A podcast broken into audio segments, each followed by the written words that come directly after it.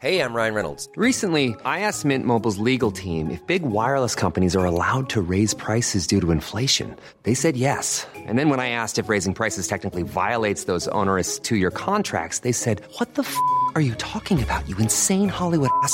So to recap, we're cutting the price of Mint Unlimited from $30 a month to just $15 a month. Give it a try at mintmobile.com slash switch. $45 upfront for three months plus taxes and fees. Promo for new customers for limited time. Unlimited more than 40 gigabytes per month. Slows. Full terms at mintmobile.com. Bonjour à tous, bienvenue sur ce podcast un peu spécial parce qu'aujourd'hui c'est Xavier qui va se faire interviewer par moi-même et moi-même c'est FT, son frère. Je m'occupe en temps normal du montage de ses vidéos, notamment les débriefs hebdo et cette fois je m'incruste dans son podcast. Ma mission aujourd'hui est de faire en sorte que son interview dure moins d'une heure. Euh, spoiler, euh, j'ai pas réussi. Et bonne écoute à tous. Bonjour Xavier et bienvenue sur ton podcast. Est-ce que, est-ce que tu m'accueillir chez moi ben, c'est avec plaisir. On est bien ici. Hein. Ouais, bah oui, bah, j'ai refait la déco. Est-ce que tu peux te présenter en environ 30 secondes? Alors, je vais essayer de me présenter en 30 secondes. Euh, Xavier Fenot, ça fait quasiment 20 ans que j'interviens sur les marchés. J'ai eu différents parcours. J'ai rencontré Rodolphe il y a une quinzaine d'années. Ça fait maintenant 10 ans qu'on travaille ensemble au sein d'Interactive Trading IVT où on partage ce qu'on fait au quotidien. Donc, euh, on intervient pour nous et on partage les différents éléments euh, qu'on peut traverser sur les marchés. Déjà, d'essayer de comprendre le contexte. Donc, je fais quand même pas mal de macro, économie, euh, microéconomie un peu moins. d'intervention donc sur les marchés, je partage mon expérience déjà d'un point de vue technique, d'un point de vue psychologique, et surtout, je pense qu'il est important, c'est d'apporter un peu de légèreté et de simplifier tout, euh, tout ce qu'on essaye finalement euh, de complexifier autour des marchés, etc. Et je pense que apporter un peu de légèreté, bah, ça permet finalement de mieux comprendre, d'apprendre entre guillemets. Donc je suis pas là pour faire des leçons ou quoi que ce soit, mais euh, vraiment partager le quotidien, encore une fois, dans les moments difficiles, parce qu'on en traverse quand même pas mal. Et surtout d'ailleurs sur les marchés déjà au sens propre, mais aussi pour soi-même, parce qu'en fait finalement le trading ou l'intervention sur les marchés, l'investissement sur les marchés, euh, passe quand même beaucoup par euh, la psychologie, par l'émotivité, par, euh, par tout ce genre de choses qu'on a du mal à expliquer. Et le fait d'être justement au quotidien sur les marchés et, d'être ensemble, bah, ça permet de traverser ces moments-là. Donc, voilà, je partage tout ça sur IVT. le matin en podcast, au travers du Morning Mood, ici même d'ailleurs, et tous les dimanches avec le débrief hebdo. Et j'essaye, je vais essayer tout au long de cette année bah, d'améliorer finalement tout ce contenu à droite et à gauche. D'accord. Bon, pour information, c'était la deuxième prise. Elle a duré trois fois plus longtemps que la première prise. Exercice euh, partiellement réussi euh, pour les 30 secondes. Alors... Tu vas avoir des bons points tout au long euh ouais, je vais, on va voir, on va, on va, en distribuer s'il y en a, ouais. Pourquoi pas C'est pas simple de parler de soi. Enfin, j'aime pas trop ça, parler de moi, moi je, moi je. Donc c'est pour ça que pour, même pour moi, c'est un, un, exercice difficile. Alors on va, on va diviser cette, euh, ce petit entretien en trois parties. Donc une première partie, on parlera du, du côté surtout euh, perso et un peu en relation avec le pro. Donc euh, on parlera notamment de ta journée type, etc. On va faire une deuxième partie beaucoup plus technique avec des questions euh, bah, sur l'analyse technique en particulier, et ensuite une, euh, une troisième partie sur euh, des éventuels projets et l'avenir plus largement. Je sais que tu fais, bon, tous tes auditeurs doivent le savoir, mais tu fais du golf depuis tout petit, à peu près quasiment en même temps que le trading, tu as commencé, et je voulais savoir quand est-ce que tu as commencé le golf et comment? Bah, J'ai commencé le golf quand même un peu plus tôt que, le, que les marchés, parce que j'ai commencé le golf, je crois, à l'âge de, je sais plus exactement, mais 13-14 ans, donc euh, quand même bien avant, bien avant les marchés. Alors comment, effectivement, euh, je vais essayer de faire court, mais j'avais commencé à faire beaucoup de foot, beaucoup de foot euh, quand j'étais petit, et très rapidement, alors très rapidement plus ou moins, en fait, on m'a dit, oui, pour aller plus loin, il faut que tu fasses sport-études euh, les centres de formation, et donc faut mettre pas forcément les études de côté, mais euh, voilà, forcément s'investir plus. Hein. c'est comme tout en fait hein, dans la vie, euh, que ce soit sportivement ou professionnellement, faut faire un peu des sacrifices pour aller plus loin et pour être meilleur que les autres. Et c'est vrai que j'ai pas, à un moment donné, j'ai pas trop trop aimé la mentalité sur, sur le terrain. C'est un peu des, des, tacles au, sein même de l'équipe. D'ailleurs, en parlant de tacles, tu t'étais cassé la cheville en tapant dans un caillou, non? Ouais, alors oui, oui, bah ça, bah, la cheville, euh, je me suis faite, euh, je pense, euh, au moins une vingtaine de fois chacune. Donc j'étais quand même particulièrement habitué. Après, ça se fragilise, avec le temps. Et puis en fait, rapidement, je me suis dit, bon, voilà, les sports collectifs, je suis pas, c'est pas que je suis pas fan, mais voilà, ça me correspondait pas forcément. Et puis ma tante, ma marraine, qui joue au golf, m'a dit, bah tiens, viens, viens essayer le golf et tout. Et en fait, ça m'a pris. Alors sans forcément d'avoir eu passion ou quoi que ce soit. Euh, c'est pas qu'elle était euh, professionnelle, euh, loin de là. Mais, euh, mais rapidement, en fait, ça m'a plu. De ce sport individuel qui, après, on l'apprend finalement plus tard. C'est comme, en fait, comme sur les marchés, c'est une remise en question permanente, tout le temps, de soi-même, en fonction du contexte des éléments. Et il n'y a plus le, justement, cet aspect un peu d'équipe en disant oui, c'est la faute d'eux, t'aurais dû, t'aurais pu. T'es que toi-même, avec ta balle, avec les éléments, et bah, tu dois faire encore mieux qu'hier. Et c'est infini finalement. Et tu vois peut-être plus vite aussi la progression, ta progression en fait. Bah, la progression, ouais. Après, en plus, le, le- le- golf, pour ceux qu'on font, ils se reconnaîtront, mais euh, c'est tellement ingrat. Il y a un jour, ça va pas du tout. Il y a un jour, ça va. Et d'ailleurs, tu le vois même en fait avec les, les professionnels, hein, euh, les Tiger Woods, les Rory McIlroy et tout. On voit souvent quand ils font des bonnes perfs. On voit rarement quand ils font les mauvaises perfs parce que forcément, c'est quand même moins télégénique, c'est moins intéressant. Mais finalement, on voit euh, toujours. euh, Ouais, cette remise en question tout le temps et ils font pas forcément tout le temps que des bons parcours. Donc, euh, donc ouais, c'est ce combat contre soi-même, moi, que j'aime beaucoup et que je fais d'ailleurs encore. J'avais fait une pause là pendant quelques années pour des raisons personnelles, familiales et, et euh, ce qu'on appelle euh, Logistique. logistique, exactement, d'enfant, hein, tout simplement, ce qu'on peut appeler un enfant qui prend quand même accessoirement un peu de temps. Bah forcément, quand tu fais un parcours de golf, euh, c'est minimum 5 heures, sans compter les- l'aller-retour pour y aller, l'entraînement un peu avant et tout. Donc, euh, donc ouais, j'avais mis ça un peu de côté, mais euh, ouais, je m'y remets et j'ai envie de m'y remettre encore plus. ouais. Et d'ailleurs, euh, pour appuyer là-dessus, on voit dans la, la série Full Swing là, qui vient de sortir sur, euh, sur Netflix, on voit bien que les pros, euh, s'ils sont pas à 100% dans le bon état d'esprit, euh, ils arrivent à, Ah à rien du tout. Quoi. Il y a énormément de psycho. Et d'ailleurs, il y avait un film aussi, alors, ouais, qui est pas ouf forcément si on si on n'aime pas le golf, mais, mais Tin Cup avec Kevin Costner. D'ailleurs, pour la petite histoire, je l'ai vu jouer en vrai, hein, parce que je faisais, je faisais caddie euh, quand, quand j'étais au golf euh, à Monaco, au Montagel, et euh, pour, pour des événements un peu particuliers. Et, Christopher vraiment Lee. bien.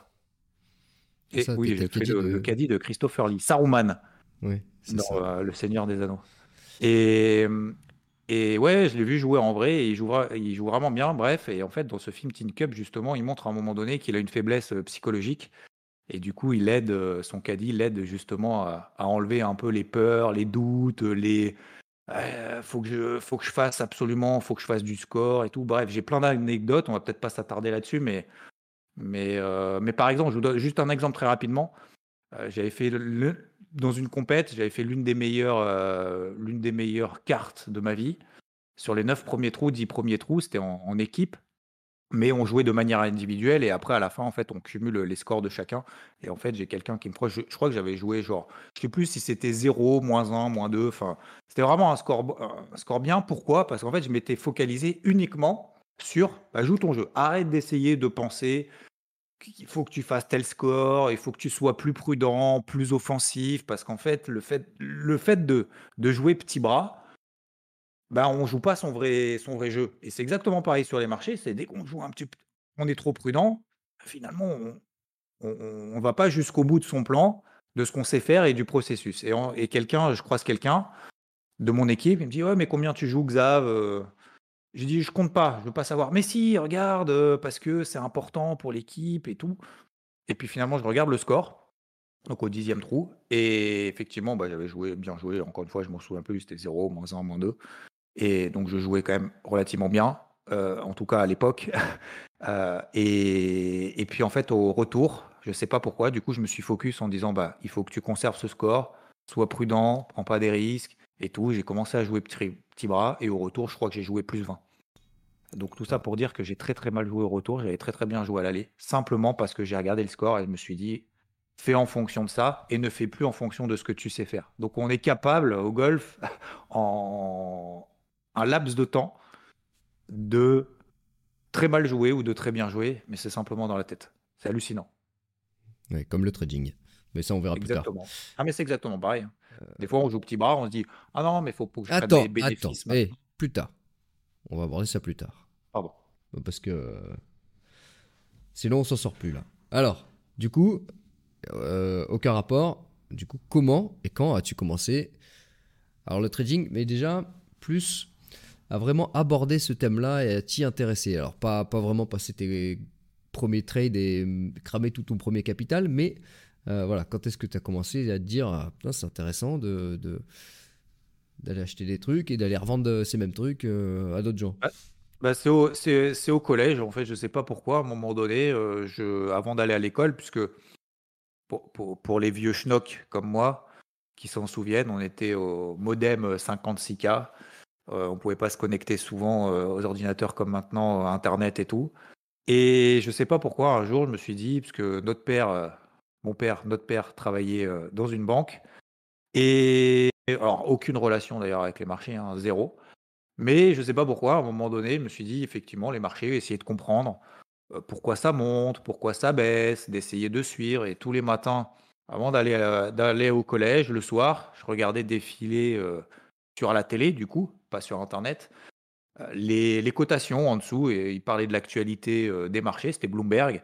Il y avait les cotations qui défilaient, j'avais mon bloc-notes et j'essayais de noter bah, pourquoi ça montait, d'essayer de comprendre. Encore une fois, je passais pas d'ordre, hein, comme tu dis. Mais c'était simplement pour, pour essayer de comprendre. Bon, je comprenais pas grand-chose d'ailleurs. Mais, hum, mais c'est. Voilà. Alors, ça m'a attiré vraiment de loin. Et puis après, bon, j'ai fait des études d'école de commerce relativement classiques. Et ensuite, euh, j'ai fait un stage, pour ceux qui connaissent, au sein de Zone Bourse, qui existe encore, qui est d'ailleurs maintenant un très très gros média. J'ai fait un stage en troisième ou quatrième année euh, d'école de commerce. Et puis derrière, euh, derrière justement, c'est là que tout a commencé. J'ai commencé à faire de l'analyse, commencé à faire du trading, j'ai commencé à gérer les portefeuilles. Et puis après, j'ai continué, continué, et j'ai rencontré en fait après, bah, je l'ai fait après pour, euh, pour moi, bien évidemment. Et, et on l'a fait après en communauté au sein d'IVT avec, avec Rodolphe, qu'on s'est connu. On s'est connu d'ailleurs euh, il y a maintenant plus de 15 ans. Voilà comment j'ai commencé. Et oui, on en parlait l'autre fois, mais c'était, il y avait aussi un, un petit support. Alors toi, tu t'en souviens pas a priori, mais le, un jeu vidéo euh, qui s'appelait Wall Street Trader. Euh, Ouais, euh, on jouait ouais, sur pour essayer de. PC. Ouais. Pour essayer de comprendre comment ça, ça monte, ça baisse, il y avait des scénarios et tout. Et moi, bon, moi euh, j'étais plus petit, du coup, je comprenais vraiment absolument rien. En fait, je recommençais le jeu pour euh, acheter le pétrole au plus bas et le revendre au plus haut. Et j'étais content. Et après, je cramais Ouais, parce tout que tu savais ce qui se passait en fait. Bah oui, parce que je recommençais la partie à chaque fois. Et puis, du coup, je cramais tout euh, 10 minutes après. Donc, euh. Ça, ça serait tellement bien de d'avoir la même chose en vrai. Ah bah, il y en a qui le font sur Twitter. Enfin, bref.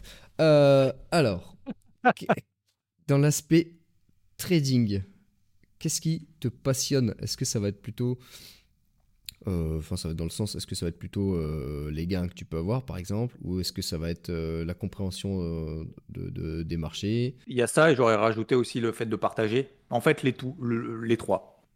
Les trois parce que je pense que quand on fait un métier, faut le faire par passion. Alors vous allez me dire, tous les, métiers, c'est pas passionnant, on est bien d'accord.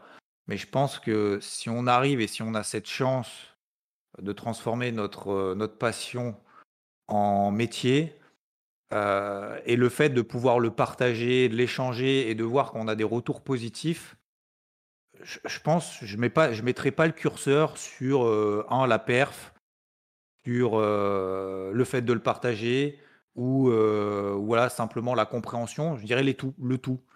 Je pense que c'est vachement gratifiant qu'on ait justement cette connaissance d'essayer de comprendre comment fonctionnent les marchés. Ça, c'est le premier, euh, le premier volet. Euh, deuxièmement, de les mettre en application, parce que c'est bien beau de, de- d'essayer de comprendre euh, ce qui s'est passé la veille, mais ce qui est important, c'est maintenant de dire, OK, où est-ce qu'on va, pourquoi, comment? Deuxièmement, de prendre une décision sur le marché, qui n'est pas d'ailleurs toujours la bonne, hein, encore une fois. On ne prend pas que des bonnes décisions, il n'y a que ceux qui prennent des décisions qui font des erreurs, il n'y a que ceux qui font des erreurs qui avancent, qui progressent et qui vont justement vers leurs objectifs. Et puis le troisième volet, ce que j'ai appris il y a, je l'ai fait depuis longtemps de, partager ce que je faisais. Euh, je le fais encore, je le fais encore plus peut-être d'une manière un peu différente de ce qu'on a l'habitude de voir, parce que je trouve que ça me correspond et ça fait du bien un peu de, se lâcher, de, faire les choses, euh, ouais, je vais pas dire différemment, mais voilà, avec un peu de légèreté et d'essayer aussi à un moment donné de se prendre la tête. Et voilà, ces trois éléments-là, pour moi, c'est quelque chose d'important qui, euh, euh, je pense pas que j'arrêterai de faire l'un ou l'autre. Alors bien évidemment, la connaissance du marché, euh, la compréhension et cette passion qu'on a de comprendre comment est-ce que ça, évolue, on peut pas l'enlever pour faire de la performance sur les marchés. Mais cette notion aussi de partage, je pense que j'arrêterai pas, sauf si à un moment donné, bah, je trouve que j'ai plus rien à apporter et que c'est redondant et que je deviens mauvais et qu'on me le dise. Et bah à ce moment-là, j'arrêterai. Mais, mais voilà, c'est pour moi, c'est vraiment, c'est vraiment tout. Ok, ouais, du coup, euh, ça c'est une question qui, qui- qui était pour plus tard, mais du coup, qu'est-ce que, qu'est-ce qui t'amènerait... Enfin, est-ce que tu penses un jour arrêter complètement le trading, mais sur tous les aspects, voilà. Par exemple, je sais pas, à- on va dire à ta retraite euh, un jour, euh, est-ce que tu vas arrêter non seulement de passer des trades si tu as un capital euh, suffisant qui te permet de, voilà, d'arrêter de Non, tout ça? non, je pense que j'arrêterai pas. Non, Non? jamais. C'est co- c'est comme le golf. Je pense que je pense que j'arrêterai jamais. Tu sais, un jour, je raconte une petite histoire, mais justement, j'étais euh, j'étais au golf, il neigeait, il faisait froid, et un jour, euh, ça, c'est un peu triste, mais en même temps, je trouve ça beau. Un papy en fait qui, euh, bah, qui est parti, qui avait, qui a fait son parcours comme tous les matins, tous les jours, toute l'année, tout le temps, qui avait un certain âge, bien évidemment, je crois plus de 80 ans. Et puis un jour, euh, bah, il part sur le parcours et en fait, il revient pas. Et en fait, il est, il est mort sur le parcours. Et je trouve ça, euh, je trouve ça excellent. Il est allé jusqu'au bout justement de cette, de cette passion qu'il avait autour du golf. Alors, je pense que pour la compréhension, pour la culture personnelle, pour encore une fois cette remise en question permanente, je pense que non, j'arrêterai jamais. Ok, du coup, raconte-nous, alors une question qui est revenue très souvent, donc ta journée type et combien de café par jour? Alors, je vais commencer par la dernière question, puisque très récemment, euh, je me suis dit que j'allais diminuer considérablement ma consommation de café. Donc aujourd'hui, depuis, euh, on va dire plus d'une semaine et demie, donc oui, c'est très récent, euh, je me limite à trois cafés max par jour. Voilà. Je m'étais dit deux, trois, je pense qu'on est pas mal. J'étais à, ouais non, j'étais, euh, abusé un peu et puis c'est pas bon euh, pour la santé, pour soi, puis ça apporte, euh, ça alors j'aime bien, hein, j'aime bien le goût, j'aime bien tout ça, mais je pense que ça apporte. À un moment donné, faut, faut, connaître ses limites. Donc voilà. Pour pour la partie journée type, déjà je me lève tôt le matin. Je mets pas forcément de réveil, mais disons qu'à un moment donné, une fois que tu mets ton réveil à à 4 heures du mat, et ben, à un moment donné, finalement, euh, psychiquement, t'es, t'es habitué, tu as un rythme, de vie. Pourquoi le matin tôt comme ça?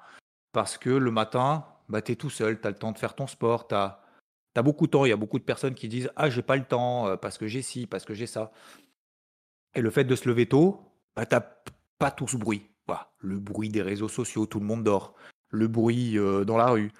Euh, le, le bruit de il faut faire ci, il faut faire ça, et d'être tout de suite dans le il faut que je fasse ça, et puis en fait, ça te laisse du temps pour toi.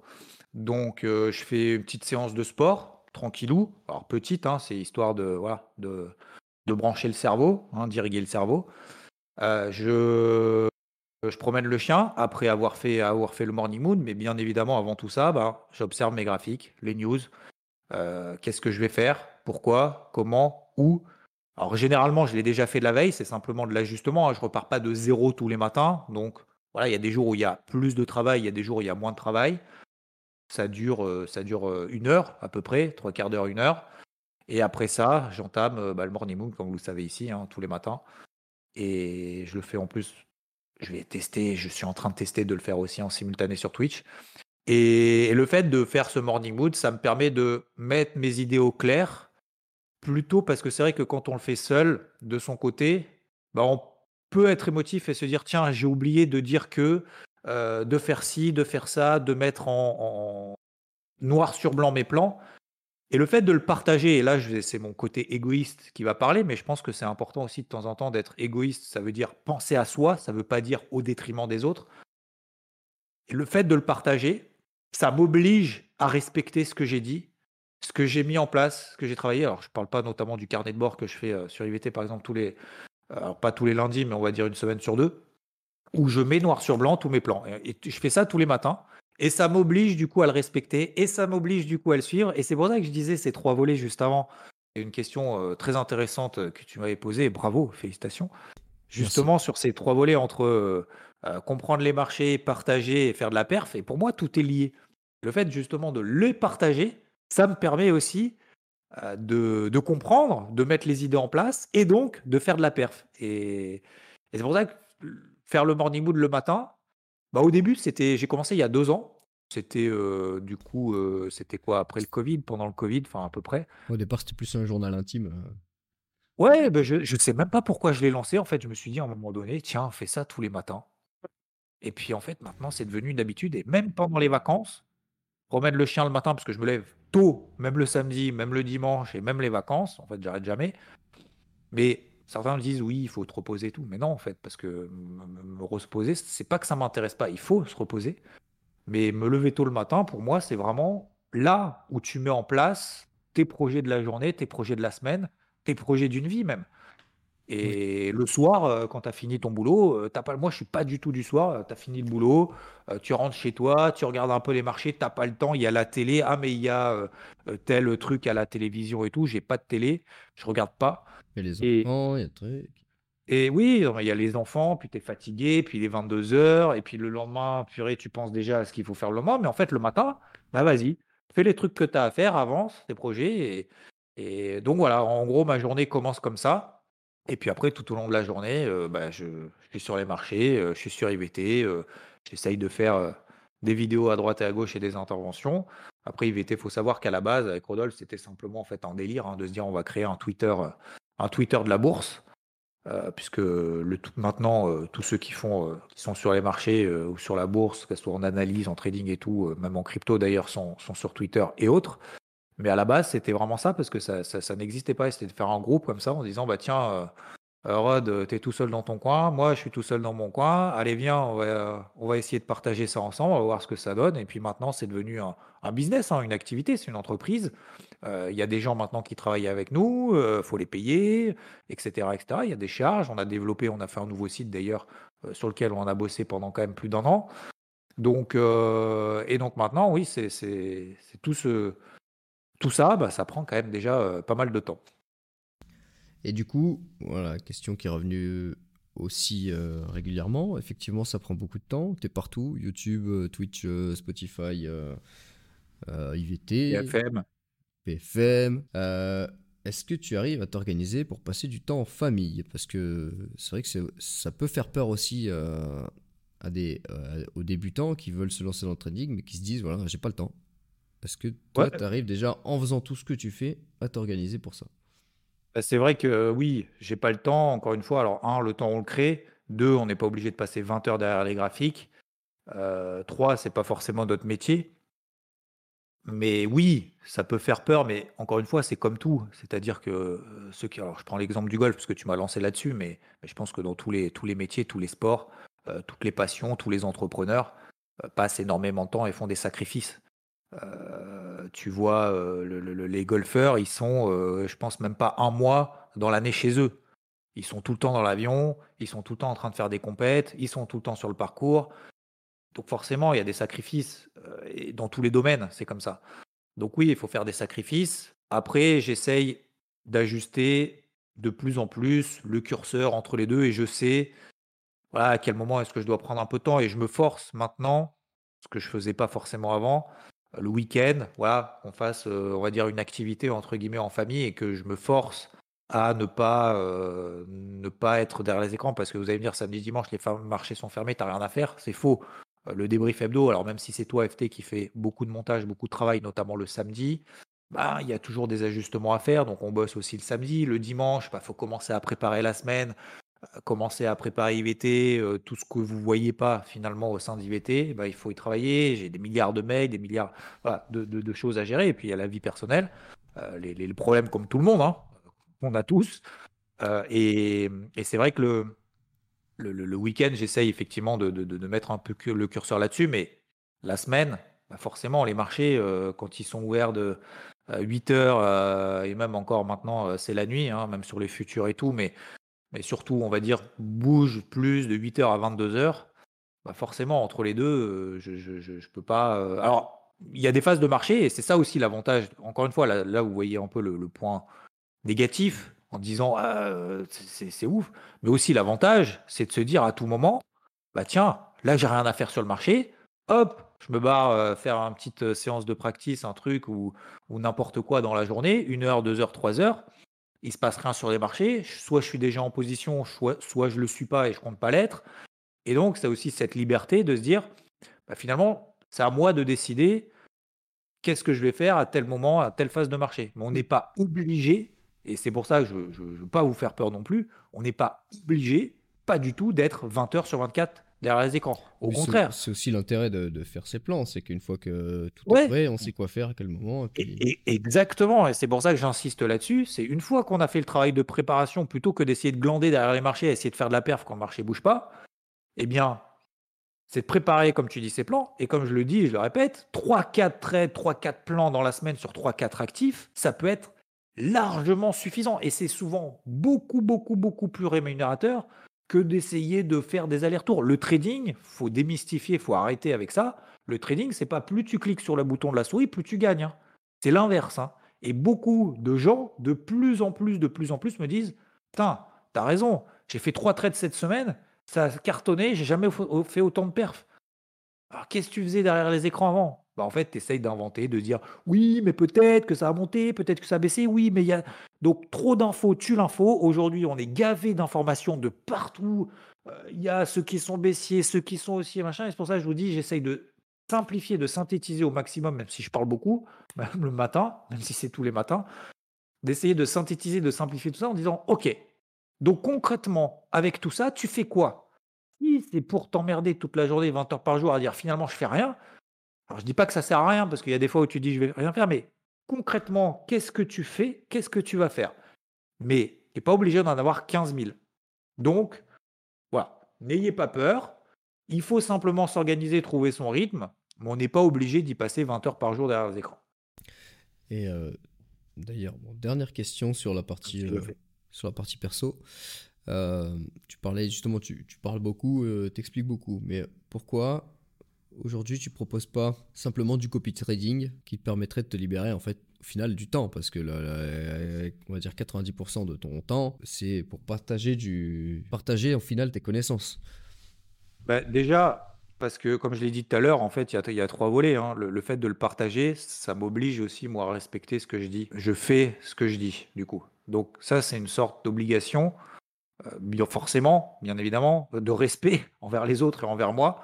Et donc, ça m'apporte, le fait de partager, ça m'apporte. Donc, si j'arrêtais de partager, probablement, bah, je retombais un peu dans ce piège individualiste en disant peut-être que si, peut-être que ça, beaucoup de bruit, euh, beaucoup de réseaux sociaux et compagnie, euh, de personnes qui ont toujours raison tout le temps, qui se trompent jamais, alors que ça, c'est, j'allais dire, c'est même pas une erreur, c'est un mensonge absolu.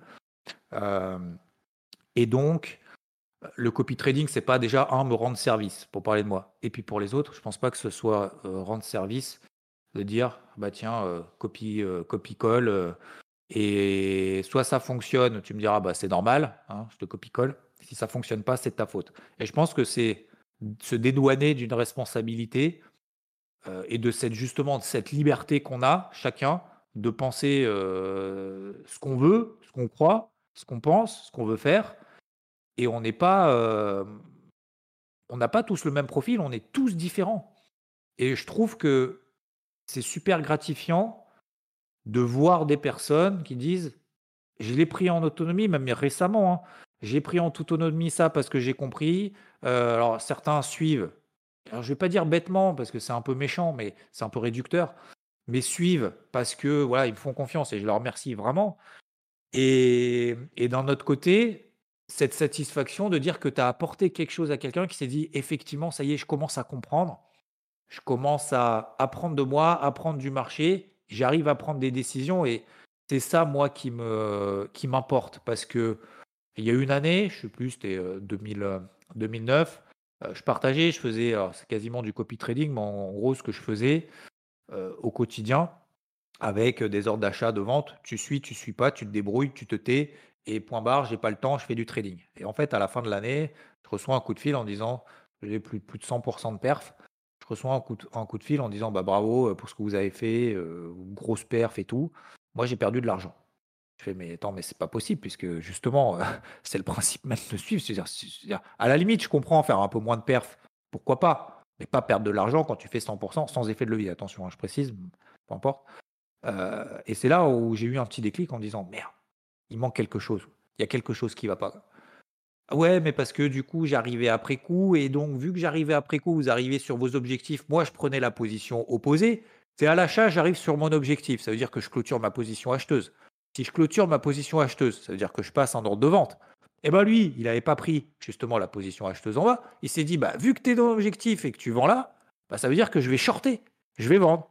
Et en fait, il se retrouve coincé parce que bah, ça continue à monter. J'avais un deuxième objectif et tout. Et en fait, il s'est retrouvé complètement coincé, complètement perdu en disant ça va tellement vite, euh, j'arrive tellement à pas suivre, j'ai cette frustration de ne pas avoir suivi et tout que euh, voilà. Donc moi, je suis pas sûr que ce soit rendre service à soi-même et aux autres que de faire du copy trading. Ok. Bon, d'ailleurs, euh, pour ceux qui, qui, seraient tentés de faire l'inverse de ce qu'on dit je peux partager quelques petits comptes Twitter euh, où vous pouvez regarder ce qu'ils disent et faire l'inverse et ça marchera quasiment tout le temps. Voilà. Bon, je les donnerai pas ici, mais ça existe. Alors, on va aborder euh, une deuxième partie plus technique. Alors aujourd'hui, quel type de trading est-ce que tu pratiques et pourquoi? Bah, Je fais un mix entre macro, j'aime bien comprendre, alors c'est pas que j'aime bien, mais je pense que c'est fondamental de comprendre le contexte, savoir où on habite. Hein. c'est comme dans, sur un parcours de golf, c'est bien d'avoir un beau swing, mais il faut s'adapter au contexte. S'il pleut, si, euh, si c'est gras, s'il faut être un petit peu plus offensif, plus défensif. Et il faut s'adapter au contexte, le comprendre. Il y a du vent, il n'y a pas de vent, pour pouvoir adapter notre façon de faire. Alors adapter sa façon de faire, ça ne veut pas dire tout changer drastiquement, mais je pense que c'est important de savoir où est-ce qu'on habite. Que ce soit d'ailleurs d'un point de vue économique, donc macroéconomique, l'économie dans son ensemble, même si c'est très difficile euh, en ce moment et depuis un moment finalement de, savoir exactement où est-ce qu'on va. Mais le but, c'est pas de savoir forcément où est-ce qu'on va, mais c'est de voilà, faire le pour, peser le pour, peser le contre.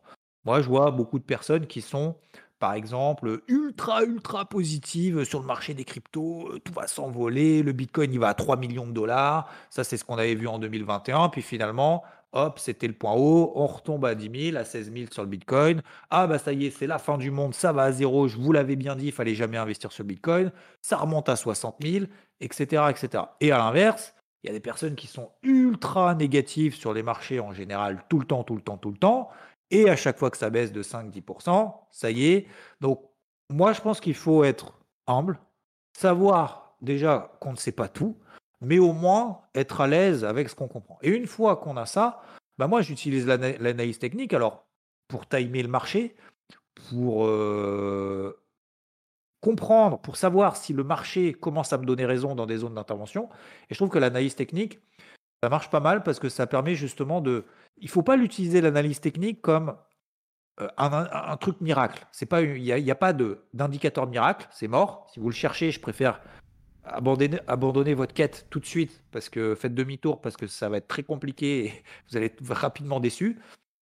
Euh, et il faut pas euh, estimer que l'analyse technique est prédictive ou quoi que ce soit. Mais ça permet, si on arrive à comprendre que l'analyse technique, c'est la matérialisation d'une psychologie de marché, alors on se dit, OK, on est dans un triangle ascendant. Qu'est-ce que ça veut dire? Ça veut dire qu'on fait des plus, bas de plus en plus haut. Ça veut dire que les acheteurs reviennent encore plus tôt sur le marché. Donc, ils ont faim.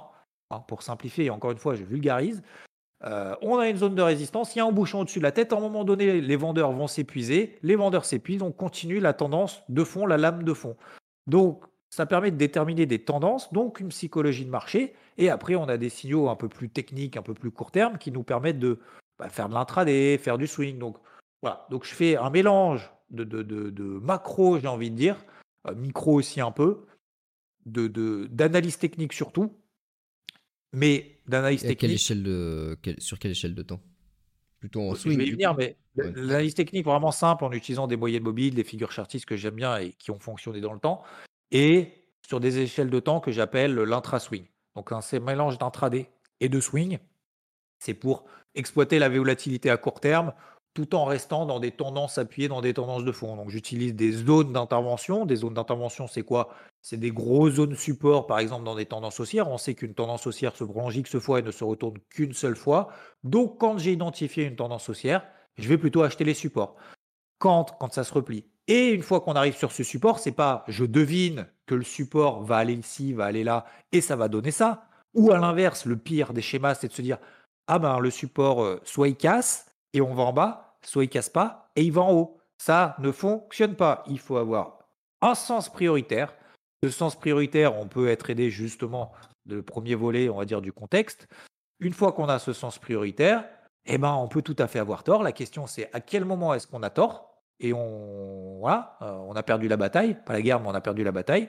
Et une fois qu'on a ça, eh ben après, on se fait confiance et on va jusqu'au bout. Et donc, l'intra-swing, c'est un mélange entre la volatilité à court terme et en même temps les tendances de fond en daily. Et pour revenir sur l'analyse technique, alors tu me corrigeras si je me trompe parce que moi je fais pas de, trading, mais bon, à force, euh, je commence à à peu près comprendre le concept en faisant toutes tes vidéos. Euh, pour, pour, synthétiser un peu, en fait, l'analyse technique, ça part du principe euh, de la théorie, en tout cas, que les marchés ont une mémoire, et du coup, en fait, ça améliore, ça permet d'améliorer, ou enfin, en tout cas, de prendre des décisions en ayant les meilleures probabilités euh, que ça fonctionne, parce que justement, c'est des figures qui reviennent euh, régulièrement. Et donc, on arrive à estimer avec la, bah, avec l'historique, en fait, les, chances, parce bah, que ça reste des probabilités de, que ça monte ou que ça descende, tout simplement. Quoi. Ouais. Ah bah, bon point pour moi alors. Bah, bravo. bravo, merci pour cette étude pédagogique. Voilà. Ah, je mettrai, ah, je mettrai, avec Stefano. Ah bah je vais, je vais refaire le jingle pour ça, tiens. Je vais, je vais le passer tout de suite. La minute pédagogie avec Xavier Fenot. Alors, est-ce que tu peux nous donner, du coup, en parlant d'analyse technique, ta configuration technique favorite Ouais, j'en ai plusieurs. Euh, après, moi, j'aime bien les, comme je le disais, j'aime bien les triangles ascendant-descendant parce que je trouve que c'est assez, euh, assez basique, assez simple, assez, euh, assez caractéristique d'une tendance dans laquelle on est, ce que j'appelle une tendance primaire, c'est une tendance de fond. Et une fois qu'on a cette tendance de fond, forcément, on va pas en ligne droite, on fait pas en exponentielle. À un moment donné, ça retombe, à un moment donné, ça remonte, à un moment donné, on a des phases de consolidation latérale. Et je trouve que c'est justement ces notions de triangle, euh, ascendant ou descendant, ou alors symétrique, moi, mais surtout ascendant ou descendant, ça permet vraiment de matérialiser cette pression acheteuse ou cette pression vendeuse qui continue à perdurer, mais qui ne s'accentue pas encore je dirais que c'est l'une de mes figures euh, chartistes préférées. Alors après, il y en a d'autres, les bébés abandonnés. J'aime bien les range to, to you too, hein, pour ceux qui connaissent, les fameux range. Alors ça, c'est quand on est sur des, bah, des configs un peu spéciales. Mais... Sur le Nikkei notamment Hein? Sur le Nikkei notamment, la star du you Ouais, bah, le Nikkei, c'est hallucinant. C'est hallucinant. Le Nikkei, effectivement, bah, tu vois, eh, tu suis quand même un peu. Euh, ouais, le Nikkei, on a un range en 2022 absolument hallucinant. Alors, encore une fois, on en sort des fois par le bas, des fois par le haut, mais c'est pour ça que j'utilise aussi cette règle, on n'en a pas parlé, mais on en parlera peut-être après, mais cette règle des deux cartouches. Deux cartouches, c'est euh, s'autoriser le droit à l'erreur et en même temps euh, ne pas s'autoriser de, faire 10 pertes successives parce qu'on est dans l'erreur. Donc, c'est pour ça que j'aime bien cette règle des deux cartouches, c'est de se dire, bah voilà, j'ai une configuration, euh, je m'autorise une erreur, donc ça veut dire que je ne vais pas y aller systématiquement quand je suis sûr. On est sûr de rien, en fait, les gars. C'est une évidence absolue. On est sûr de rien. Il n'y a, a aucun trait de sûr. Genre, je suis à l'achat, je suis à la vente. C'est impossible. Donc, on est obligé de se faire confiance et on est obligé de s'accorder le fait de pouvoir faire des erreurs de temps en temps. Et donc, cette, euh, cette règle des deux cartouches, pour moi, est vraiment importante parce que on tire, mais en même temps, on sait que voilà, il faut pas être sûr, mais voilà, bon, je sais pas si vous avez compris, mais voilà. Ok, deux, chances et après on arrête parce que. Exactement, parce que ça veut dire qu'on n'a pas le timing, ça veut dire qu'on n'a pas le, on n'a pas le timing, on n'a pas le bon actif et on passe à autre chose. Généralement, c'est assez suffisant. Alors 3, 4, c'est trop. Ça veut dire qu'on est, on n'est plus dans la persévérance, on est dans l'acharnement. Une, c'est impossible, c'est se mettre la pression et c'est se dire ah, faut que je sois sûr. Attends, attends, attends, attends des confirmations. Attends des confirmations, de confirmation, de confirmation, de confirmation. Et puis tu vas au moment de la confirmation, de la confirmation, de la confirmation, de la confirmation. Je pense qu'on a compris. Et au final, ben, on se retrouve à acheter le point haut et vendre le point bas. Parce qu'en fait, on a attendu, attendu, attendu. Attendre des signaux de marché, c'est bien. Il faut y aller, se faire confiance. Sur des unités de temps courtes, alors on a parlé du daily et je parlais de l'intra-swing. Je fais surtout du daily, du H4 et du H1. Je passe quasiment jamais en dessous. Après, pour moi, je passe, je, je me considère quand même d'avoir un minimum d'expérience, donc je passe de temps en temps sur des unités de temps 15 minutes, mais jamais en dessous. Est-ce que tu peux nous expliquer comment est-ce que toi tu définis tes, tes niveaux euh, de tes, tes take profit TP1, TP2, TP3 Parce que tu vas pas plus, plus haut, a priori. Non. Mais je vais pas, ouais, je fais 3 TP vraiment grand, grand max, mais je j'identifie en fait ces niveaux, bah, tout simplement. Après, c'est sur des niveaux horizontaux, sur des obliques, sur des canaux, sur des moyennes mobiles, sur des bandes de Bollinger. Je détermine ces objectifs-là aussi, bien évidemment, donc sur l'analyse technique, donc des supports des résistances, c'est quoi Et tu l'as dit parfaitement tout à l'heure. Euh, les cours ont une mémoire, donc ont plus de chances de réagir là où ça a déjà réagi dans le passé, parce que euh, on s'en souvient. hein. Les, investisseurs s'en souviennent, hein, ils sont quand même pas complètement débiles, Euh, et surtout ils ont une mémoire et ils ont des logiciels aussi pour. Et donc je détermine ces objectifs en fonction de ça. Les retracements aussi de 50%, j'aime beaucoup, les... parce que ça me permet d'avoir des points de repère d'invalidation de tendance, par exemple. Et généralement, ça, fonctionne très très bien. Vous prenez euh, tous les retracements un peu de partout, euh, récemment par exemple sur l'or, euh, ça marche particulièrement bien. Vous prenez le retracement bah, sur l'indice Dow Jones aussi par exemple, euh, 50% de toute la hausse qu'on a connue finalement depuis la fin de l'année dernière. Euh, et on a voilà et, et après je, mixe un peu tout ça et je détermine du coup ces, ces objectifs. Mais ce qui est important aussi, c'est qu'on se focalise beaucoup sur la perte max et on se focalise quasiment jamais ou très peu, il y en a très peu qui le font, sur le fait le marché commence à me donner raison, donc vas-y, fonce, fonce, fonce, fonce, fonce, encore, encore, encore. Et en fait, on se dit, oh, c'est bon, ma perte est sécurisée, hop, je prends mes gains, et du coup, on prend des petits gains, des petits gains, des petits gains, parce que bah, ça fait plaisir, hein, évidemment, parce qu'on suit des objectifs. Et finalement, d'ailleurs, sur YouTube, on a fait une vidéo euh, récemment là-dessus, sur les trois erreurs en trading et à ne pas faire, et, j'en parle euh, plus longuement. Et donc, on, on fait des petits gains et on fait des grosses pertes, on s'autorise des grosses pertes parce que le fait de faire une perte, bah, tu es en loser. Et donc, après, il faut se refaire. Si jamais tu encaisses la perte, il faut se refaire, ça va être compliqué. Donc, autant garder. hein. Euh, Le fameux pas vendu, pas perdu, c'est faux. C'est complètement faux parce que ça nuit à l'immobilisation, ça immobilise notre capital, ça immo- immobilise notre esprit et on se concentre sur quelque chose sur lequel on a tort plutôt que se focaliser sur là où justement on pourrait, où on a raison. Alors, une autre question, il faut savoir que toutes les questions, alors la plupart, euh, ont été posées par, euh, par des, bah, des, des gens qui te suivent euh, via un questionnaire. Cette question-là, c'est est-ce qu'une ancienne résistance fait encore office de résistance si elle a été cassée une fois à la hausse puis à la baisse Oui. Bah, bah, exemple, le Nikkei, tu en as parlé tout à l'heure. Vous regardez le Nikkei en 2022, on est passé au-dessus. On a fait ce qu'on- en fait, ce qu'on appelle des excès. Donc il faut, euh, il faut laisser la, la- sa chance au produit. Et, et c'est pas parce que vous avez identifié une résistance que on va toucher, faire la touchette pile poil sur la résistance et que ça va rebaisser et que ça va remonter. Sinon, on n'aurait pas de tendance en fait. On aurait, on aurait une tendance neutre, une tendance haussière, une tendance baissière, euh, ad vitam aeternam. Donc oui, il faut. euh, Il y a des excès sur le marché.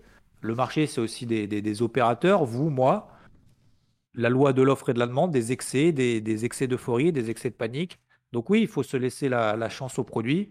Et encore une fois, j'ai énormément d'exemples de partout où on est passé justement en dessous de ces zones support. Bah, tiens, prenez le Bitcoin hein, euh, en, 2000, euh, en 2021. euh, on, est, on est autour des, des 30 000.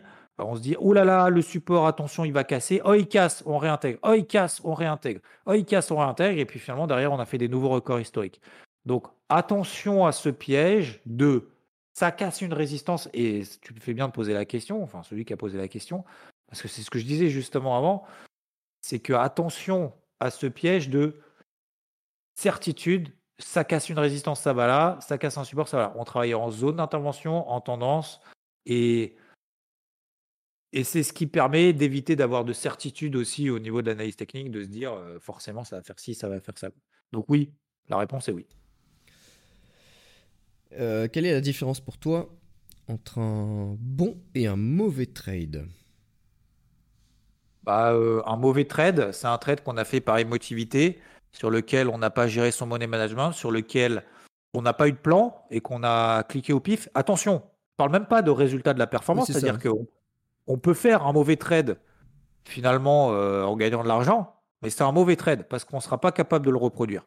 Un bon trade, qu'il soit gagnant ou perdant, peu importe le résultat, c'est un trade sur lequel on a identifié le contexte, on a réalisé un plan, que ce plan correspond à la- la- l'analyse technique, l'analyse qu'on s'est faite et, et- qu'on connaît. Donc, par exemple, travailler une tendance haussière, on achète sur des supports.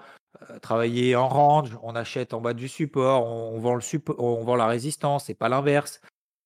Et une fois qu'on a identifié ce plan-là avec des règles tirées de notre expérience ou de l'expérience des autres, euh, au fur et à mesure qu'on euh, qu'on progresse et qu'on avance, les mettre en place. Et si on arrive justement à mettre en place ces règles-là et à les respecter et à se dire à la fin du trade de pouvoir, si vous ne pouvez pas débriefer à la fin d'un trade, ça veut dire que c'est un mauvais trade. Si à la fin vous dites, OK, moi j'ai fait ci, j'ai fait ça, bon, bah, ça n'a pas fonctionné, je me suis autorisé deux cartouches, euh, etc. etc. Bah, si à la fin on peut débriefer pourquoi ça a fonctionné, pourquoi ça n'a pas fonctionné, c'est un bon trade.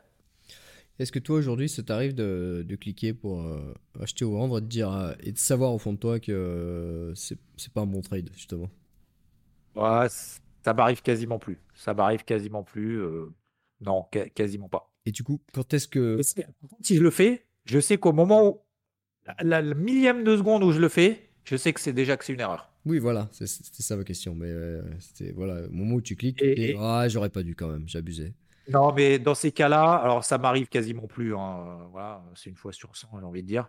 Ça peut arriver, mais dans ces cas-là, je coupe direct la pause. Ok. Direct. Je me suis dit là, qu'est-ce que t'as qu'est-ce que t'as fait? Ouais, Ça m'arrive quasiment pas, mais je sais que quand je fais quelque chose qui ne correspond pas à mon plan, euh, que c'est foutu. Et c'est pour ça, encore une fois, le fait de le partager, alors euh, c'est c'est l'avantage que j'ai, peut-être pas vous, mais euh, l'avantage que j'ai, c'est le fait de respecter, de dire ce que je fais, comment je vais le faire, pourquoi, comment, et d'avoir un sens directionnel tranché, de prendre, de, de, de dire voilà ce que je vais faire, bah, ça t'oblige à aller dans ce sens-là. C'est un peu comme Et- les, les Donc c'est plus briefings- facile pour moi. comme les briefings de l'armée, euh, c'est euh, quoi C'est un peu le, le, le credo, c'est un peu on dit ce qu'on fait, on fait ce qu'on dit. Et ça, je pense Ouais. que c'est applicable dans la vie de tous les jours d'ailleurs. Ah mais c'est ça. hein. Ah mais c'est pour ça que maintenant, maintenant moi j'arrête. À un moment donné, il faut aussi euh, arrêter de se prendre la tête hein, et débrancher le cerveau. hein. Oui, non mais en fait, lui il a dit que euh, peut-être que les marchés. Ah, c'est bon, c'est bon. Concrètement, tu fais quoi? Tu payes, tu vends, pourquoi? Ok. Et, Tu sais répondre à cette question? Eh ben vas-y. et, et du coup, euh, à quand Alors attention, ça va peut-être falloir chercher loin, mais à quand remonte ton dernier FOMO? Alors FOMO, c'est euh, Fear of Missing Out. Missing out. Euh, ça veut dire la peur de rater une opportunité. Euh, ça aussi, ça m'arrive quasiment plus, quoi. C'est-à-dire que je sais quand, euh, alors FOMO, c'est généralement, on en parle souvent sur le, sur les cryptos, quand ça monte haut, ça monte vite, ça monte fort.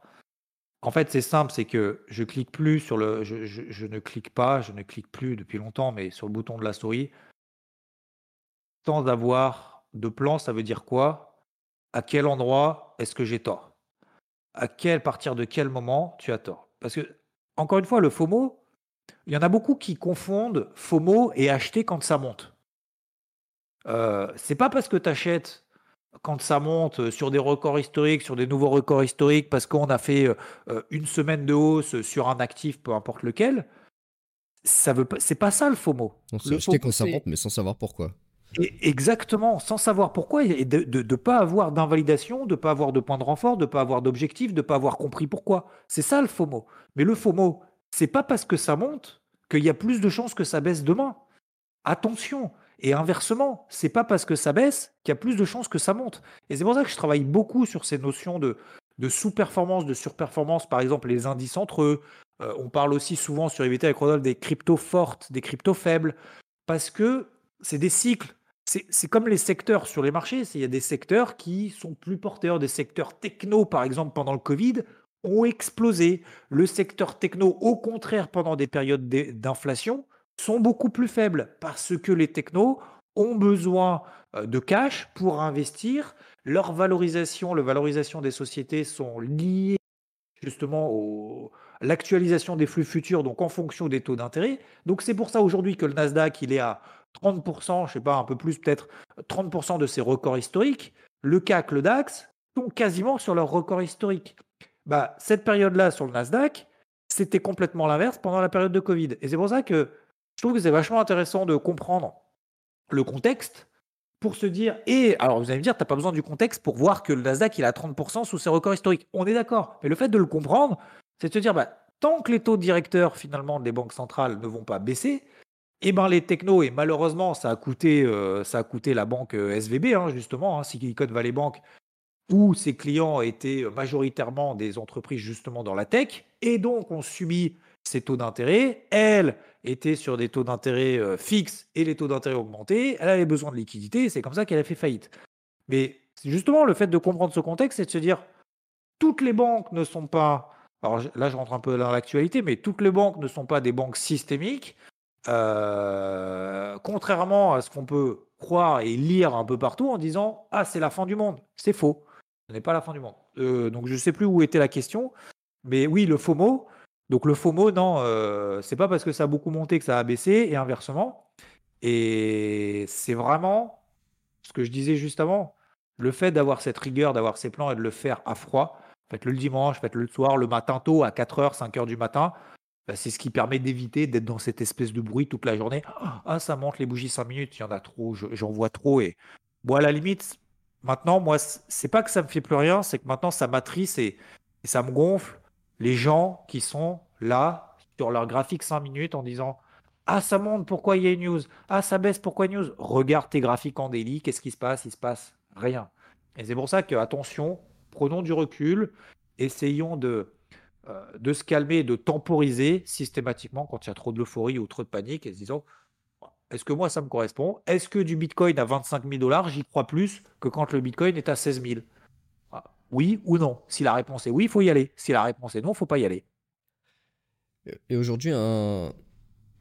une personne qui veut débuter dans le trading, par où, selon toi, est-ce qu'elle doit commencer? Est-ce que ça va être euh, bah, se former avec euh, du contenu gratuit entre guillemets euh, sur YouTube? Est-ce qu'elle va chercher à s'inscrire sur des newsletters? Est-ce qu'elle va se faire des payer des formations? Commencer peut-être à lire des bouquins. À, ton avis, quel est le meilleur chemin pour débuter le trading aujourd'hui? Ah, la question est très complexe, hein, très vaste, hein, parce qu'il n'y a, a pas de recette miracle. Hein. Il y en a qui vont regarder, il y en a certains vont s'identifier. Bah, par exemple, ce que je partage, il y, a des, gens qui détestent, qui n'aiment pas. je ne vais pas chercher d'ailleurs à les, à les convaincre, mais au contraire, il y a des personnes qui adorent. Merci à eux d'ailleurs, merci à vous. Mais ça dépend en fait de son profil. Déjà, il faut trouver son, son profil. Donc, moi, j'ai lu des bouquins. Euh, j'en lis encore d'ailleurs, même sur, sur les marchés au sens large. Alors pas sur le trading et pas sur l'analyse technique, mais parce que je les ai déjà tous lus. Mais ouais, le, contenu froid, les contenus chauds, l'actualité, euh, s'inspirer de gens qui interviennent vraiment sur le marché, je pense que, que c'est ça aussi l'essentiel. Des, gens qui, qui, prennent des décisions et, et, surtout qui font le suivi jusqu'au bout, quand ça fonctionne et quand ça fonctionne pas. Parce que pour beaucoup, euh, l'investissement sur les marchés, c'est de chercher à avoir raison. Mais en fait, c'est faux. C'est pas de chercher à avoir raison, c'est de, comprendre ce qu'on fait et d'en tirer derrière des, opportunités, de saisir les opportunités et puis de se faire récompenser par le marché quand on a eu raison. Mais, le but, c'est pas vraiment d'avoir raison. C'est et, à l'inverse, échouer, c'est pas grave, mais il faut l'assumer. Il faut avoir l'humilité de le reconnaître. Si tu n'as pas l'humilité de reconnaître tes échecs, bah, tu seras tout le temps dans l'ignorance de toi-même, tout le temps. Voilà. Donc, il faut savoir se remettre en question, sa façon d'interpréter le marché et tout. Bref, pour répondre à ta question, oui, un peu tout. Alors, c'est vrai que bon, je ne suis pas là pour vendre IVT ou quoi que ce soit, mais c'est ce qu'on a cherché à faire et c'est ce qu'on cherche à faire et, je pense qu'on l'a trouvé à faire sur IVT. C'est justement ce mix entre la compréhension des marchés, la mise en application des plans, la discipline aussi qu'on impose, parce que tout le monde sait que voilà, avec Rodolphe, on se lève très très très, très tôt tous les jours, non-stop, parce que c'est une discipline qu'on s'impose, parce que c'est une passion, parce que ce qu'on fait, on kiffe. Euh, le faire pour nous et le faire pour les autres, c'est-à-dire le, partage. Et, et on, dit ce qu'on fait en temps réel. Et je pense que le fait de dire ce qu'on fait en temps réel, quand ça fonctionne, quand ça fonctionne pas, il y a aussi cette, cette, euh, cette psychologie, alors qu'on peut écrire noir sur blanc sur, euh, sur, une, sur une page blanche, mais cette, cette, cette volonté de faire un mix entre tout, bah, je pense que c'est super important et il faut préserver ça et je pense qu'on y arrive à faire d'un côté la pédagogie froide, c'est-à-dire ce qu'on appelle des formations, euh, l'actualité, de comprendre le contexte, d'appliquer ce qu'on fait et de faire un mix entre tout. Ça s'applique pas forcément au trading, mais euh, je pense que c'est important aussi d'avoir euh, plusieurs sources euh, d'informations et en fait se limiter par exemple à une seule personne, même si elle fait un peu de tout, ça reste dangereux pour avoir les connaissances suffisantes, mais c'est là que c'est là qu'IVT est bien aussi. Donc c'est pareil, bon, je, je- j'en fais la promo, mais enfin sans faire la promo, mais, c'est qu'en fait il y a, y a une dizaine de, coachs avec euh, chacun leur point de vue, chacun va détailler ce qu'il pense et en fait euh, au final vous retrouverez euh, jamais avec un seul point de vue et c'est les bons et c'est Jésus qui parle et voilà quoi. Oui non. Après, après avec Rodolphe, vu que ça fait maintenant quand même plus de 15 ans qu'on bosse ensemble, on est 99,9% d'accord avec, avec ce qu'on fait sur le marché. Donc à partir de là, parce qu'en fait, on a la même, même vision des choses, même façon de fonctionner, euh, de plus en plus pas les mêmes méthodes, mais en tout cas, bien évidemment, ça s'approche. Et puis surtout que, que, que- que l'historique nous a appris que ça fonctionne. Tout ne fonctionne pas, encore une fois, mais globalement, ça fonctionne. Donc forcément, bah, ça nous aide et, et on se tire aussi vers le haut. Parce qu'il y a des fois, Rodolphe voit des trucs que moi je vois pas, moi je vois des trucs qu'il voit pas, et je trouve que cette complémentarité est, super importante et, très, euh, je pense, bon, il faut la préserver bien évidemment, mais ça va de soi, mais il, voilà, on, a cette manière de travailler et de faire de la performance sur le marché qui nous correspond et pour lesquelles finalement on peut pas avoir aussi les yeux partout. Donc il y a certaines fois on va être chaud sur euh, une stratégie sur un actif, que ce soit sur les cryptos, sur les indices, sur les actions, peu importe. Euh, L'autre sera chaud sur un autre actif, sur un autre sens et tout. Et en fait, on sait très bien que quand il y en a un qui est chaud, qui commence à avoir raison et qui continue, que, j'appelle charbonner euh, dans ce sens-là, bah en fait, on se met en retrait su- sur cet actif, sur cette tendance, sur, sur ce moment, parce qu'on sait qu'il ne faut pas arriver au milieu en disant Ah ben moi je pense que l'inverse et tout. Il faut laisser faire jusqu'au bout, qu'il ait raison, qu'il ait tort, le soutenir justement dans cette démarche, apporter des éléments peut-être complémentaires, et c'est ça qui nous permet finalement de nous tirer vers le haut, parce qu'on ne peut pas avoir les yeux partout, on ne peut pas avoir toujours raison, mais on sait que voilà, quand on a un coup de mou, il faut se mettre un petit peu en retrait, et au contraire, quand ça fonctionne, vas-y mon gars, quoi, laisse le faire. Et, c'est pareil en fait sur les marchés, c'est même quand on est seul sur les marchés, c'est exactement la même chose. C'est quand on a tort, faut être en retrait, faut diminuer la taille de ses positions. Quand ça fonctionne, on augmente les tailles de position, on charbonne, on y va, on fonce. C'est plutôt comme ça qu'il faut faire. Il faut pas faire l'inverse, faut pas s'obstiner, faut pas s'acharner quand on a tort. Et, et au contraire, euh, prendre un objectif une fois sur 100 points sur un indice et se dire ça y est, euh, super, j'ai réussi un trade sur 10 quoi. Pas, pas de bataille d'ego quoi. Exactement. Ah bah là, c'est tout l'inverse. Et ça, euh, ça, je trouve ça génial. Moi, je, je kiffe. Alors, on va parler euh, de, de tes projets. Du coup, on a parlé d'IVT, donc on va parler de toi, de, tes, de ton perso encore. On revient à toi. Bon, c'est le but aussi de, de ce podcast. Viens, viens, on parle de moi. Allez. Ça fait plaisir de me connaître. Est-ce que euh, aujourd'hui, ou dans ton esprit pour un futur euh, plus ou moins proche, là c'est Ouais. précis, hein, est-ce que tu as des projets annexes à IVT Donc vraiment qui ont rien à voir euh, dans le trading ou pas dans le trading d'ailleurs Bah déjà, euh, on va continuer euh, d'investir. euh, Alors, IVT, bah déjà, déjà c'est continuer à améliorer IVT. On a sorti un nouveau site. Je pense qu'on on va essayer de faire un event, à continuer à faire, alors grossir la communauté, c'est pas vraiment le but, mais au moins euh, vraiment aller au bout de ce qu'on a voulu commencer, parce que je trouve qu'on on a encore du potentiel. Même si on est à fond, on a encore du potentiel. Euh, après, à titre pro, c'est continuer aussi à investir dans des, dans des entreprises. Ça aussi, c'est. Alors, euh, vous allez me dire, acheter des actions, c'est investir dans des entreprises, on est bien d'accord. Après, c'est aussi en direct, entre guillemets. Euh, il y a également, alors, cette- la partie un peu plus euh, perso, euh, c'est euh, m'investir un petit peu plus dans le golf. Alors, un peu plus, ça veut pas dire un jour sur deux, hein, on est bien d'accord. Mais, reprendre, reprendre vraiment le truc en main et, et mettre une barrière assez haute en refaisant des, compétitions. J'avais fait, euh, fait des compétitions, justement, des qualifications, notamment internationales amateurs, hein, bien évidemment. Euh, et ça m'avait vachement plu et ça m'a, beaucoup manqué. Donc, c'est continuer, continuer là-dedans. Et puis après, à titre, bon, après, à titre perso, je ne vais pas trop rentrer dans les détails, mais après, voilà, j'ai plusieurs projets divers et variés.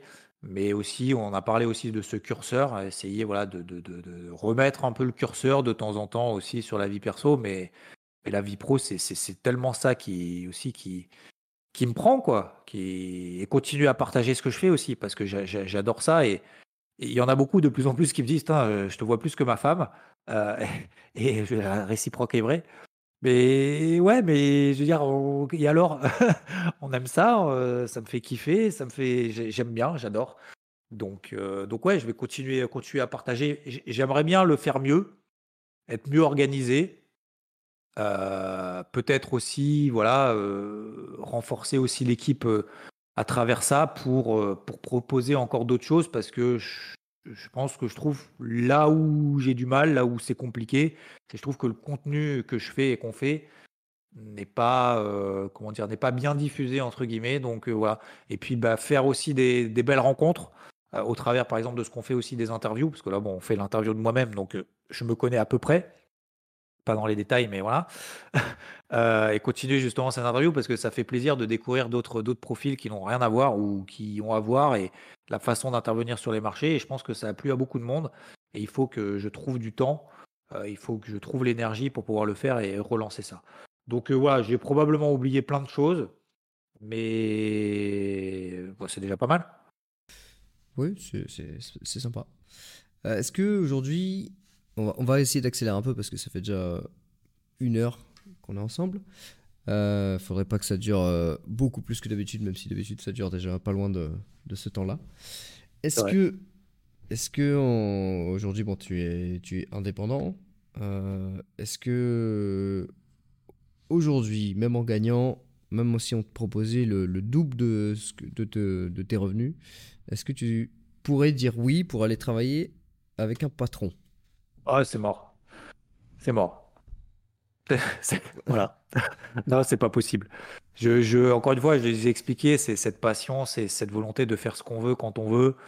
Euh, alors, faire ce qu'on veut quand on veut, ça veut pas dire ne rien faire, hein, attention. Hein. Ça, ne veut pas dire se lever à 11h et regarder la télé, passer trois trades dans la journée et dire ça, c'est faux, ça, c'est du bullshit. Hein. Les mecs qui vous disent euh, oui, euh, j'ai passé trois trades, oulala, j'ai gagné 10 000 euros. bien évidemment, oui, c'est possible bien évidemment. Mais pour un débutant, faire une formation, même d'une semaine, même d'un an, en se disant je vais venir vivre du trading et tout, non, c'est faux. Donc, euh, voilà, c'est cette liberté, je reviens à cette liberté aussi de, euh, de penser, de faire et d'agir sur le marché, d'avoir raison, d'avoir tort. Euh, cette passion et, non, je, je, retournerai pas. Euh, alors peut-être que ce sera le cas d'ailleurs, et je dis pas que c'est mal. Hein, attention, hein, je suis pas là pour dire oui, faut tout le monde doit être indépendant, euh, la liberté de je sais pas quoi là, toute la rat race et c'est pas une fin en soi. Hein.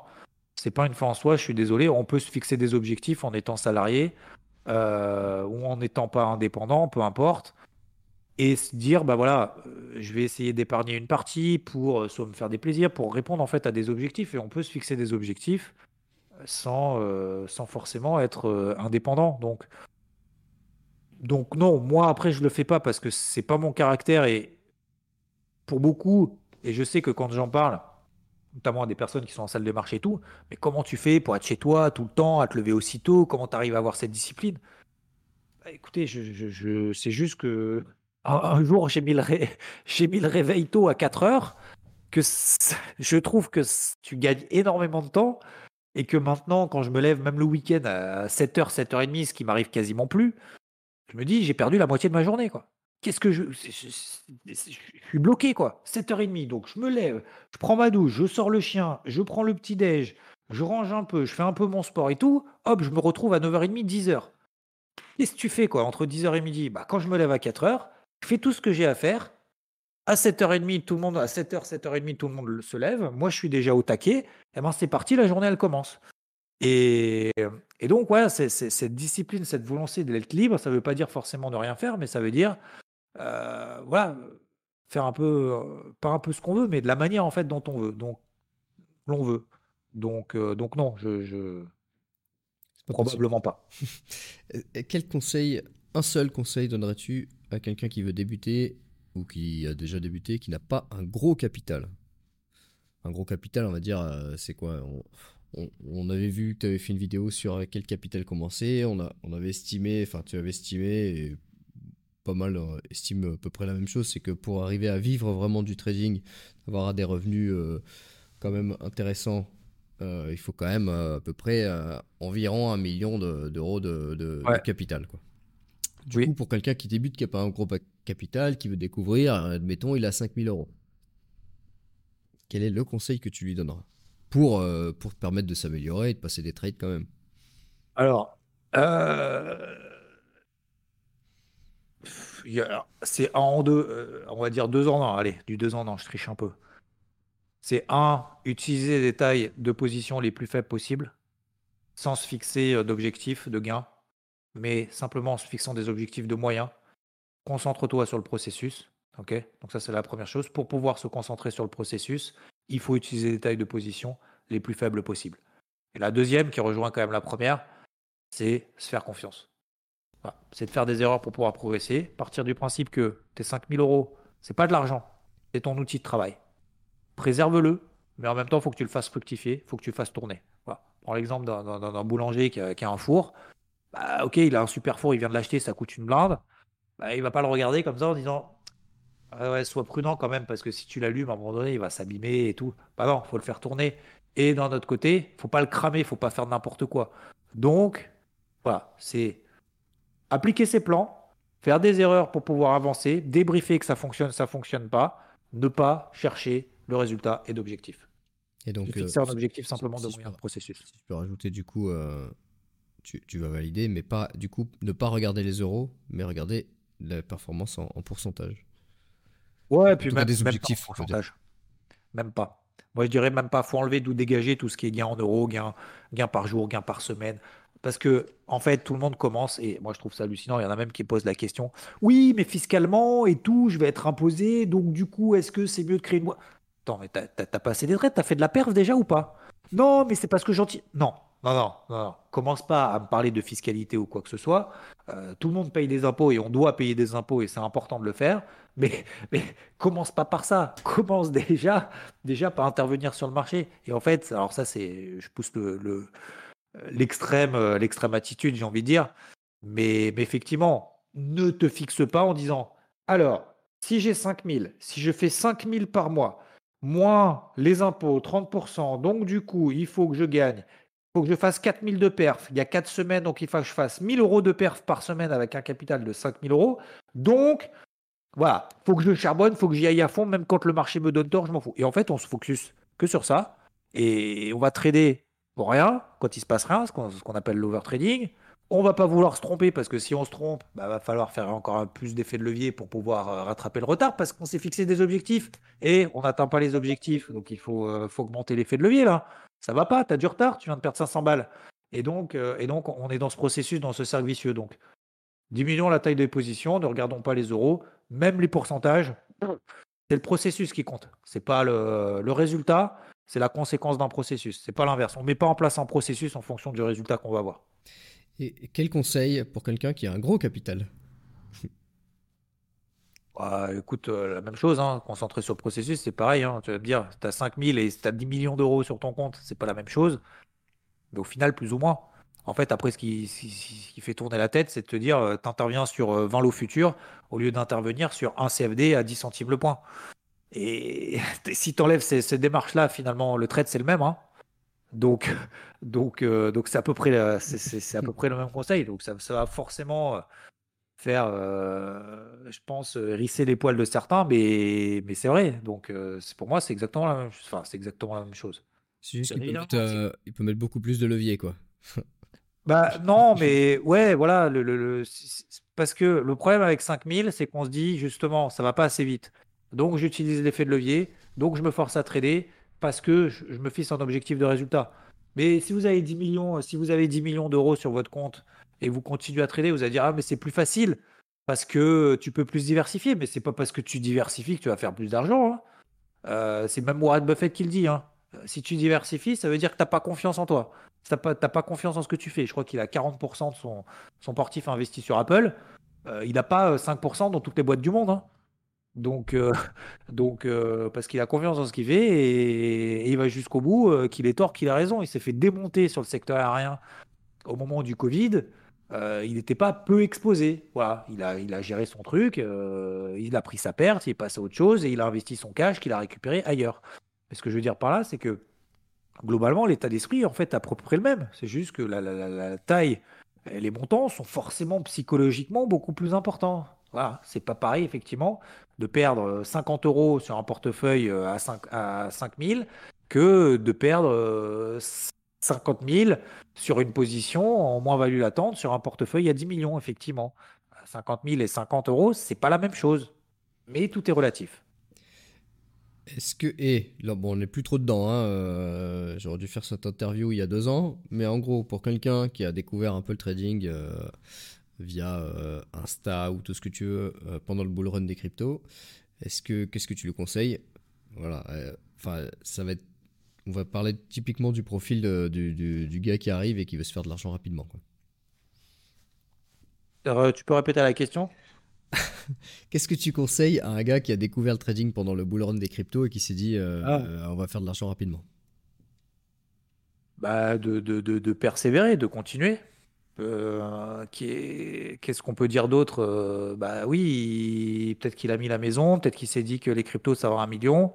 Euh, prendre du recul, de laisser du temps à cet écosystème qui est encore très, euh, très, très émotif, positivement et négativement. Et cet écosystème qui est encore un petit marché, encore une fois, 1000 milliards, c'est rien, hein, c'est rien. Vous comparez, je prends cet exemple-là souvent, mais l'échange sur les devises par jour, le nombre d'échanges, on est à 5000, 6000 milliards de dollars par jour d'échanges. La taille totale du marché, la valeur, le nombre de coins en circulation multiplié par le prix, c'est 1000 milliards. Donc c'est rien. Euh, Aujourd'hui, donc le, bah oui, l'écosystème crypto euh, a beaucoup de, choses à prouver, à montrer dans, dans son utilité, dans son efficacité. Mais encore une fois, faut pas être, euh, faut, faut pas mettre les euros avant le pourquoi est-ce qu'on investit. Et c'est pour ça que moi, j'ai plutôt une casquette. euh, je suis plus, si je devais choisir entre être permabull et permabear sur les marchés, je choisirais permabull parce que justement, les marchés ont été créés justement pour apporter euh, de, la, liquidité, des financements à des entreprises qui sont là dans le but de se développer, pas forcément de faire des gains, parce que c'est pas ça, mais c'est de répondre à un besoin ou de créer le besoin. Et donc, euh, et donc il faut, il faut persévérer dans cette, dans cette démarche-là. Ok, bon, pour finir, est-ce que tu as un livre à conseiller à n'importe qui, à tout le monde qui veut se, qui veut se lancer ou qui est déjà d'ailleurs sur les marchés? Bah, j'ai pas, j'en lis beaucoup de livres, mais j'en ai pas forcément un en particulier et j'en conseille quand même de temps en temps. C'est pas que j'en conseille, c'est que je, je dis lesquels je lis et que je trouve intéressants, euh, notamment dans les, dans les morning mood, euh, quand j'en lis et quand j'en prends des nouveaux. Euh, j'aime bien les, biographies des uns des autres. Euh, par exemple, Elon Musk, il est beaucoup critiqué. Et d'ailleurs, que ce soit euh, justifié ou pas, euh, c'est pas ça la question. Et je trouve qu'il y en a beaucoup qui ont porté des jugements de valeur sur des gens, sur des personnes, sans les connaître. Et je trouve ça dommage, parce qu'en fait, on se fixe une image finalement qui est le effet de ce qu'on croit, sans aller à la source. Et c'est pour ça que je dis toujours, allez à la source de ce que vous, ce qu'on vous dit, plutôt que de lire les trois premières lignes et le premier titre, et le titre en se disant, ah ouais, mais t'as vu ce qu'il a fait, de, de sortir de son contexte, euh, peut-être les conneries qu'il fait, les conneries qu'il fera encore, mais euh, c'est l'un des plus gros entrepreneurs. Je suis pas, pas en train de faire le, le- le- encore une fois le euh, voilà de, de- de dresser, de brosser dans le sens du poil, voilà ce qu'a fait Elon Musk, mais c'est un exemple parmi tant d'autres. Pareil, Jeff Bezos et d'autres. Donc voilà, j'aime bien ça. Euh, moi, je lis des livres euh, vraiment très terre à terre, beaucoup de beaucoup de psycho également, de mindset et tout, et je trouve ça très intéressant, surtout d'avoir des des expériences, euh, des expériences des uns des autres, mais concrètes, pas dans le tu dois faire ci, tu dois faire ça. Mais dans voilà, ce que j'ai fait dans le partage, dans ce partage-là, donc j'aime beaucoup ces livres, des livres aussi de un peu de psycho, de mindset. hein, J'en avais partagé un il y a, a pas longtemps, par exemple, en rien peut tout changer. Voilà, ça c'est des petits trucs, deux trois, trois idées là-dedans à prendre, à récupérer et à et surtout à mettre en place rapidement avec une efficacité quand même assez incroyable. Euh, des petites actions qui peuvent t'amener en fait à des grandes choses, mais c'est cette régularité, ce mindset positif qui te permet justement d'avancer sur, sur certains points euh, de ta vie et au quotidien. Et voilà, après des livres sur le trading, bon, j'en ai lu, euh, je t'avoue, euh, deux quand j'ai commencé. Avant de commencer, euh, ça m'a pas forcément servi, mais ça m'a même desservi, mais peu importe. Euh, et voilà, c'est c'est après plus euh, aussi euh, ouais, dans l'investissement de manière générale euh, et autres. Voilà. En tout cas, euh, faut lire quoi. Ouais, moi je m'impose à lire un livre par mois. Ok, est-ce que tu as un dernier mot euh, pour la fin? Non, bah, un dernier mot. euh, bah, merci FT déjà d'a- d'a- d'avoir pris le temps de faire cette interview de, de moi-même. merci pour le boulot aussi que tu fais euh, accessoirement, que ce soit sur IVT, sur les montages vidéo aussi. Euh, je pense que tu en as quand même encore sous le pied. Et je pense qu'il faut l'exploiter et je pense qu'il faut tra- qu'on a Ouais, continue à oui. travailler Euh, On n'est pas là pour mon interview. Hein. euh, pour faire encore mieux. Enfin, c'est. Euh, Donc voilà. Non mais je- voulais remercier bah, déjà tous ceux qui sont arrivés au bout de cette interview, euh, cette interview longue. Euh, j'es- J'espère qu'il vous apportera peut-être deux trois éléments en tout cas sur moi et par rapport aux questions que vous m'avez posées. Euh, peut-être on reproduira l'expérience, peut-être de manière un peu moins longue, mais si jamais j'ai des si jamais vous avez des questions, n'hésitez pas à les envoyer. FT après les, les prend et puis éventuellement on reproduira l'expérience. Merci bah, de votre soutien, de ce que vous, ce que vous m'apportez, euh, ce que vous me permettez aussi de, faire, même sur moi. hein. je parle vraiment, euh, euh, voilà, encore une fois, on a parlé de cette notion de partage et donc d'application qu'on doit faire sur les marchés et, d'être OK aussi sur cette façon d'aborder les marchés de manière assez légère. Parce que je trouve, encore une fois, quand j'ai commencé, été aussi beaucoup, beaucoup critiqué sur cette façon de faire. Euh, bah, en fait, je vais continuer à le faire et, ça me permet justement aussi d'avoir cette confiance en moi de plus en plus parce que je suis quand même à la base et je le suis encore d'ailleurs quelqu'un de très introverti, introverti, peut-être pas très mais introverti et ça me permet justement de ouais, de, de- libérer euh, peut-être certaines choses et de le voir un peu d'une manière différente. Euh, le mot de la fin pour vous, sinon c'est faites-vous confiance quoi, continuez, allez à fond, lâchez rien. Euh, et viser processus, focus processus. Le résultat, on... c'est pas qu'on s'en fout, c'est que c'est vraiment accessoire. Et encore une fois, je prends cet exemple du golf. Vous prenez tous les grands golfeurs quand ils ont fini une compétition, quand ils ont fini une Ryder Cup, un truc. La première chose qu'ils font, à votre avis, c'est quoi? C'est prendre une bière euh, et... se mettre dans le canapé et se dire Allez, je vais me reposer parce que c'était dur. Maintenant, ils retournent au practice et ils continuent parce que ce qui les intéresse, oui, lever la coupe, bien évidemment, c'est un objectif, oui, c'est une compétition, oui, etc., etc. Mais ce qui les intéresse, c'est vraiment de, s'améliorer tout le temps, tout le temps, tout le temps. Et ce qui les intéresse, c'est le processus. C'est pareil pour Nadal. Quand il finit Roland Garros, il continue à s'entraîner le lendemain. Il ne va pas se reposer. Donc, voilà. Croyez en vous. Croyez en ce que vous croyez, d'ailleurs, même. hein. C'est un peu basique, mais c'est ça. Et, et vous laissez pas distraire, vous laissez pas distraire par euh, tous les petits trucs qu'on peut avoir, les gens négatifs et tout. Et c'est très difficile de bien s'entourer. C'est très difficile de sélectionner son entourage. Mais il faut savoir que les gens, on peut pas les changer. Ou c'est très difficile de changer les gens. Par contre, on peut choisir les gens qui nous entourent. Et on est la moyenne, c'est ce qu'on dit, c'est on a la moyenne de ceux qui nous entourent. Et trouver les bonnes personnes, c'est très long, c'est très dur, c'est très difficile. Se séparer de personnes justement qui sont toxiques, c'est aussi très difficile parce qu'on veut satisfaire tout le monde, mais on ne pourra pas. Donc euh, continuez, levez-vous tôt. Pour ceux qui sont le lève tôt, couchez-vous tard. Pour ceux qui sont du, soir, mais pour pouvoir justement créer ce temps et d'arrêter d'être distrait par des trucs finalement qui ne nous font pas avancer. Voilà. Alors c'est un peu beaucoup de psycho et, et tout, mais, mais c'est vraiment moi ce que je me dis au plus profond de moi tous les jours. Je me dis vas-y, focus ce que tu dois faire. T'as pas envie de le faire, c'est chiant, mais impose-toi la discipline. Encore même hier, j'ai dit à ma fille, c'est le soir, il est 18h, 18h15, j'ai pas fait mon sport, faut que je fasse mes, euh, mes 45 minutes de course. Et ben, euh, bah, j'ai mis le short. Le plus dur, c'est de mettre le short. Et après, le reste, ça va tout seul. Une fois que tu es dessus, une fois que tu es en train de courir, et ben, finalement, tu vas jusqu'au bout. Parce que maintenant que tu es dedans, euh, autant aller jusqu'au bout. Donc faites les choses jusqu'au bout, allez à fond et vous découragez pas. Et, euh, et puis merci de votre soutien et ben, merci FT. Ciao. Et ciao À bientôt Ciao, ciao. Hi, this is Bachelor Clues from Game of Roses, of course, and I want to talk about Club Med.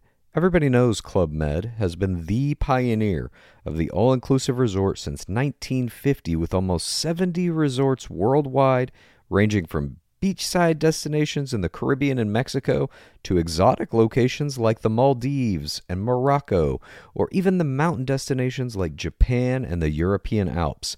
Dine on delicious gourmet cuisine, enjoy more than 20 activities, and make memories with your family. For more information, visit clubmed.us or call 1 800 Club Med or your travel advisor.